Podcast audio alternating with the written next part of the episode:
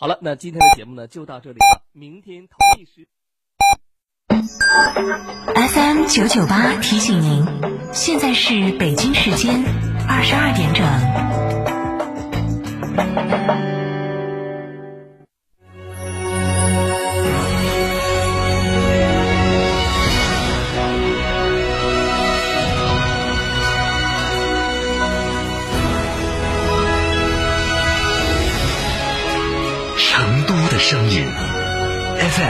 九九点八，成都电台新闻广播。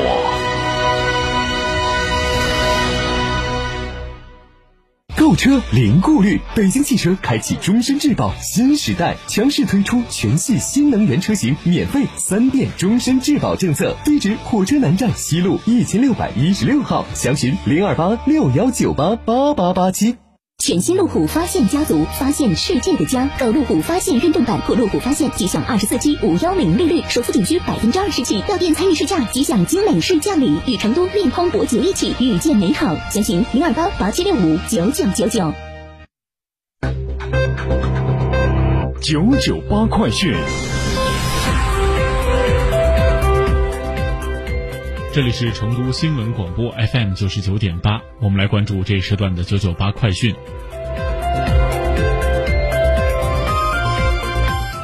首先来看国内方面的消息，记者日前从国家卫健委获悉，各地医联体建设快速推进，基层医疗服务能力得到提升。二零一九年，全国县域内常见病多发病就诊率接近百分之九十。为促进优质医疗资源下沉，二零一七年四月，我国全面启动医联体建设试点，推动不同层级医院之间医生上下流动、患者双向转诊、信息互联互通。截至目前，全国所有三级公立医院都参与了医联体建设，各地共组建城市医疗集团一千四百零八个，县域医疗共同体三千三百四十六个。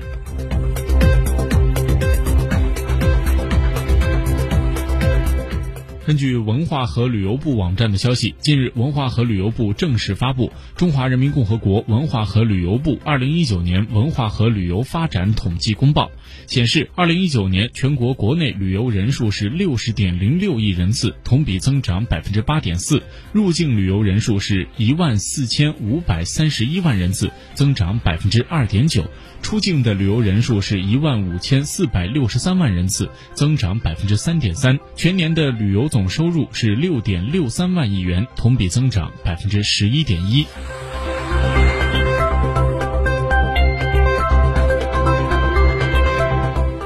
在疫情期间，如何保证食物的安全呢？专家表示，目前尚未发现通过食用食物经消化道感染新冠的证据，但是洗菜洗肉的过程中有会被溅洒污染的风险。那如何降低风险呢？在购物时尽量不接触生鱼生肉，来自高风险地区的食物不一定受到污染，但进口的海鲜和冷冻类食品仍然需要注意。加工的器具也一定要清洁，可以采用蒸十五分钟的方式为厨具、餐具消毒。食物彻底煮熟后才能食用，尽量在两个小时里吃完。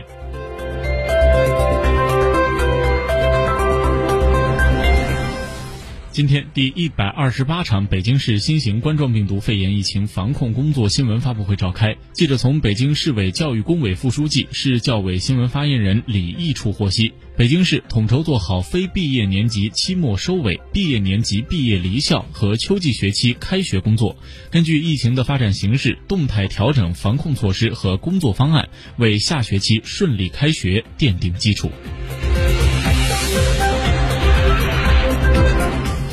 在二十号的北京市新型冠状病毒肺炎疫情防控工作第一百二十七场新闻发布会上，北京市疾控中心副主任刘晓峰介绍，北京市丰台区一名一岁男童确诊，在此前确诊的一百八十三例病例之中，小于十四岁儿童的有三例。面对疫情的反复，家长应该如何应对呢？首都儿科研究所副所长于亚斌表示，在疫情期间，首都儿科研究所的门诊量是明显下降。去年的门诊量日均能达到六千多人次，今年疫情期间门诊量最多的时候，也只有去年日均的一半左右。于亚斌认为，疫情期间孩子出现发烧、感冒的现象，如果没有传染病接触史，应该在有效防护下就近就医；如果有可疑接触史的，要按照规定到指定门诊就医。儿科专家、医学博士段渊表示，在疫情期间遇到下列的情况，家长要立即带孩子就医，比如高热不退、有抽风史、发热且有明确新冠病人接触史、呕吐、腹泻严重、有脱水或精神差的表现、食物、药物中毒、烫烧伤、严重摔伤等。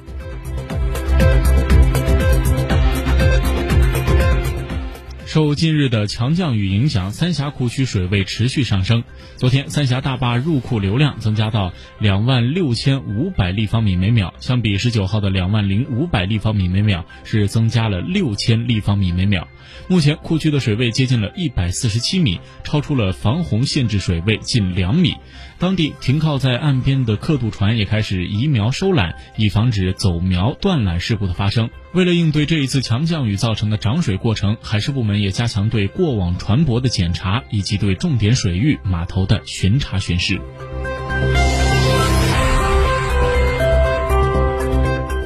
来，把目光转向国际方面。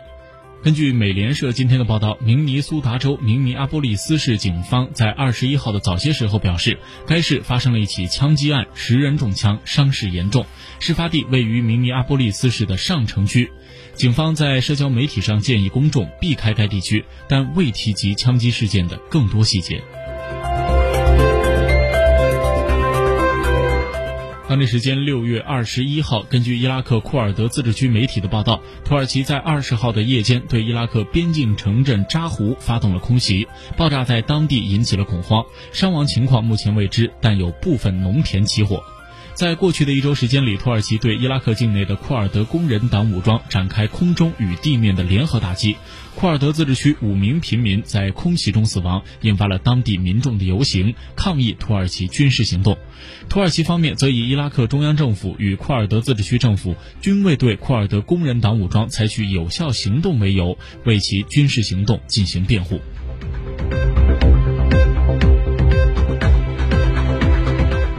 根据德新社里约热内卢的消息，巴西卫生部当地时间二十号公布的数据显示，巴西当天新增新冠肺炎死亡病例一千零二十二例，累计死亡病例四万九千九百七十六例，逼近了五万例的关口；新增确诊病例三万四千六百六十六例，累计确诊病例超过了一百万例。卫生专家表示，因新冠病毒的检测能力不足，巴西的实际感染病例可能要高得多。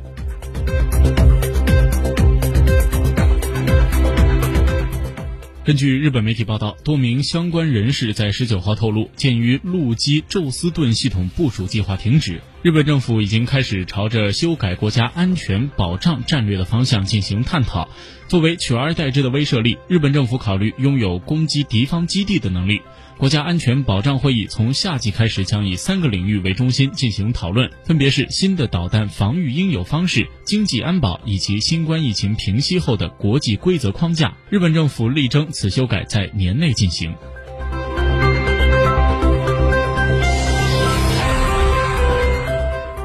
根据欧联网援引西班牙欧联通讯社的报道，当地时间的六月十九号，欧盟委员会主席冯德莱恩和欧洲理事会主席米歇尔分别通过社交媒体平台向西班牙政府和民众就抗疫援助不力表示歉意，并宣布将出席七月十六号在西班牙举行的国家哀悼仪式，以纪念新冠疫情逝者。报道称，西班牙爆发新冠疫情之初，在医疗资源严重匮乏的情况下，为了抗击疫情，在意大利向欧盟发出了援助请求的。